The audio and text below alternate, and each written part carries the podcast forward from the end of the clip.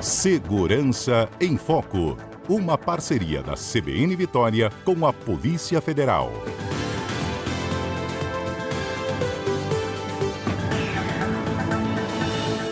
Quem participa conosco hoje é o agente da Polícia Federal, Adriano Silva de Oliveira Nunes. Ele atua diretamente no aeroporto de Vitória.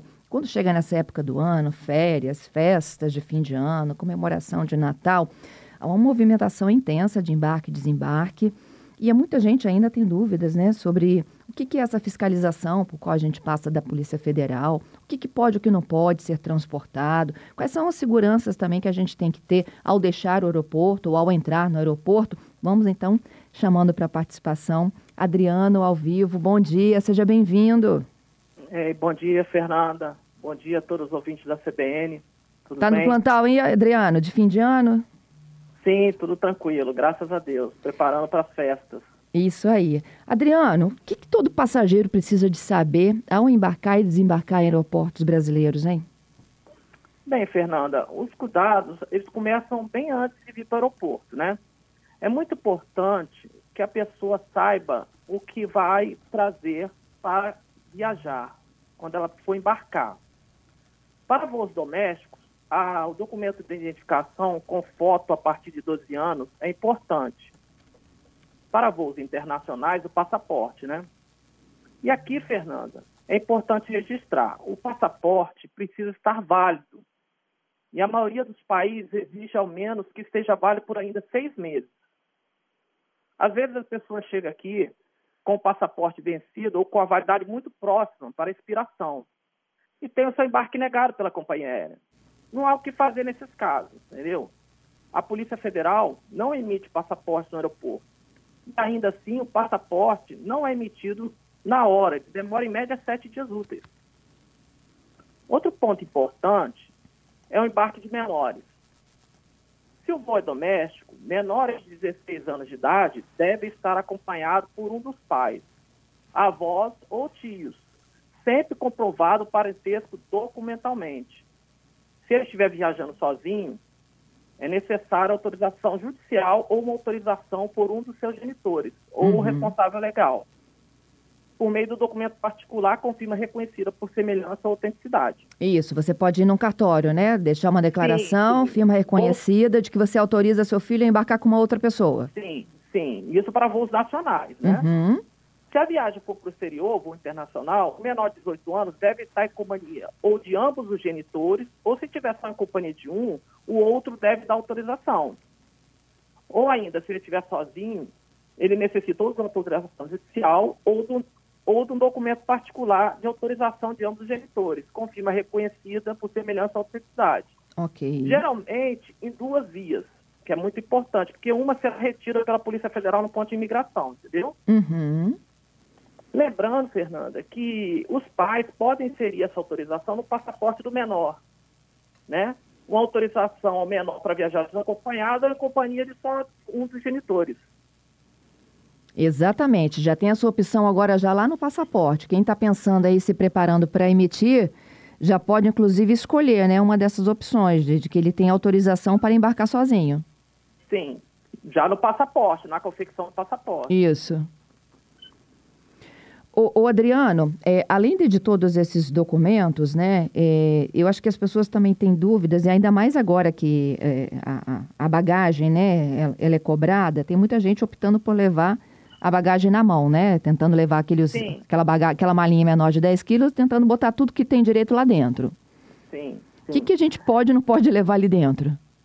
É, pois é, Fernando, é muito importante a atenção à bagagem de mão, entendeu? Porque você pode estar é, tá transportando algo proibido por lei ou pelas normas da aviação civil. Por exemplo, é comum que uma pessoa pegue uma mochila, uma mala de mão, de uma pessoa que pratica tiro esportivo ou mesmo tem aporte de arma. Em razão disso, essa pessoa esquece dentro da mochila da mala uma munição. E aí, essa terceira pessoa que não tem porte de arma ou autorização para o transporte de munição, vem ao aeroporto sem saber, transportando esse material, que acaba sendo detectado durante o canal, a inspeção, entendeu? Meu Isso Deus. gera um transtorno para a pessoa. A né? pessoa vai presa, não, Adriano? É, não. Pois é, ela não vai embarcar e ainda terá que ser conduzida à sede da Polícia Federal para formalizar o termo circunstanciado. Então, Aham. dependendo do material, ela pode ser até presa em flagrante, né? Já aconteceu. Até Então, ela explicar que aquilo não é dela, né? Que houve um equívoco, um engano. Pois é, é interessante a pessoa consultar o site da companhia aérea, que é possível verificar todos os materiais que não podem ser transportados na bagagem de mão, Uhum. como lâminas, aerosol, material explosivo, líquidos inflamáveis, então. Cortantes. Sim, sim, entendeu? Tem um rol de, de coisa que a companhia aérea informa já no, no seu site, na hora da compra da passagem. Aham. É, também a gente, acho que a gente não pode embarcar com alimentos, não é isso? Com água, Sim. garrafas. Sim, aí tem que ser consultada a companhia aérea, porque tem um limite de ml que pode ser, ser transportado. Né? Geralmente tem que estar lacrada essa garrafa, entendeu? E o limite é de quatro garrafas de até um litro, cada uma, por passageiro. Excelente. Bom, é, a gente sempre alerta também, né, de que a gente não deve guardar mala de ninguém, nem fazer embarque de nada para ninguém que a gente não conheça, né, Adriano? Sim, sim, claro. Claro. Porque pode ter material proibido por lei ou proibido pela, pelas normas da aviação civil, que pode botar em risco a própria aviação, né? Uhum. Esse é o trabalho preventivo que a Polícia Federal faz. É, e olha só, pode ter droga dentro dessa mala, não é? A pessoa pode estar te usando aí de, de Sim, como. Pode ter qualquer material, né? Aham. E aí você também é conduzido para a sala da Polícia Federal. Sim, geralmente conduzido para a sede da Polícia Federal em setor 4, para fazer os procedimentos de praxe. Uhum. Isso vale para quem embarca e para quem desembarca. Sim, é, para quem embarca e desembarca. É, quem volta do exterior, com todas essas restrições que existem hoje para essa a variante a Ômicron, né, a apresentação, a necessidade de apresentação de passaporte. Sim. Sim, é, para quem volta do exterior, o Fernanda, é interessante acompanhar as notícias de exigência relacionada à pandemia pela Anvisa, né? Porque isso aí não tem muito a ver com a PF, porque não tem uma questão criminal, é mais uma questão de política de saúde pública, né? Uhum. mas que pode determinar ou não o retorno do passageiro ao seu país. E como essas exigências têm mudado rapidamente, é preciso acompanhar de perto a exigência de vacinação, teste de Covid, o tipo de teste exigido, a língua em que o resultado deve ser escrito, o tempo antes do embarque que o exame deve ser feito, né? o formulário da Anvisa para retornar ao Brasil. Então, a companhia aérea é a melhor consulta, deve ser sempre cons- consultar a companhia aérea que o passageiro está viajando para ele saber as, as normas que são vigentes na época. Uhum. E para quando a gente deixa um aeroporto desse, chegou num lugar que a gente não tem muito conhecimento, né? Qual é a orientação de vocês para você, por exemplo, chegar a um hotel com segurança? É, eu acho que você já deve ter visto isso, e vários dos nossos ouvintes também, que como Sim. tem gente te oferecendo transporte quando você sai do desembarque? Sim, é, pois é, o, o que a gente aconselha sempre, né, em relação ao transporte, é, o aeroporto, no caso, conta com táxi credenciado, né? Agora, caso o passageiro prefira o transporte por aplicativo, que o faça do seu celular, né? E não aceite a abordagem de pessoas que eventualmente ficam na área de desembarque e dizem que, que trabalham com aplicativos, entendeu? Isso não é seguro, entendeu? O mais seguro é chamar do seu telefone celular. Entendido. Ou você buscar um balcão, né? Sim, ou um táxi credenciado, um transporte oficial que é oferecido pelo aeroporto. Adriano, quais são as principais demandas que vocês recebem no aeroporto de Vitória? Ah, é, as demandas geralmente é, é, são relacionadas com a fiscalização, né?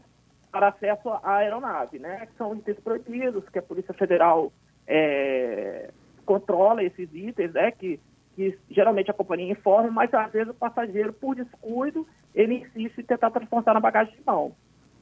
Né? E aí é oferecido ou o despacho desse, desse produto ou o descarte. Entendido. Essa, então, é a sua principal dor de cabeça aí. Sim, um pouco, um pouco, mas é tranquilo. Mas é tranquilo, né? Que assim seja, Adriano. Eu te agradeço pela sua participação aqui conosco e pelas dicas para os nossos ouvintes viajantes, viu? Muito obrigada. Tá, eu que agradeço a oportunidade de falar um pouquinho do trabalho da Polícia Federal no aeroporto de Vitória e dizer que a Polícia Federal continua à disposição da população para as questões da distribuição, tá bom? Desejo a todos um feliz Natal e boas festas aí para todos os ouvintes.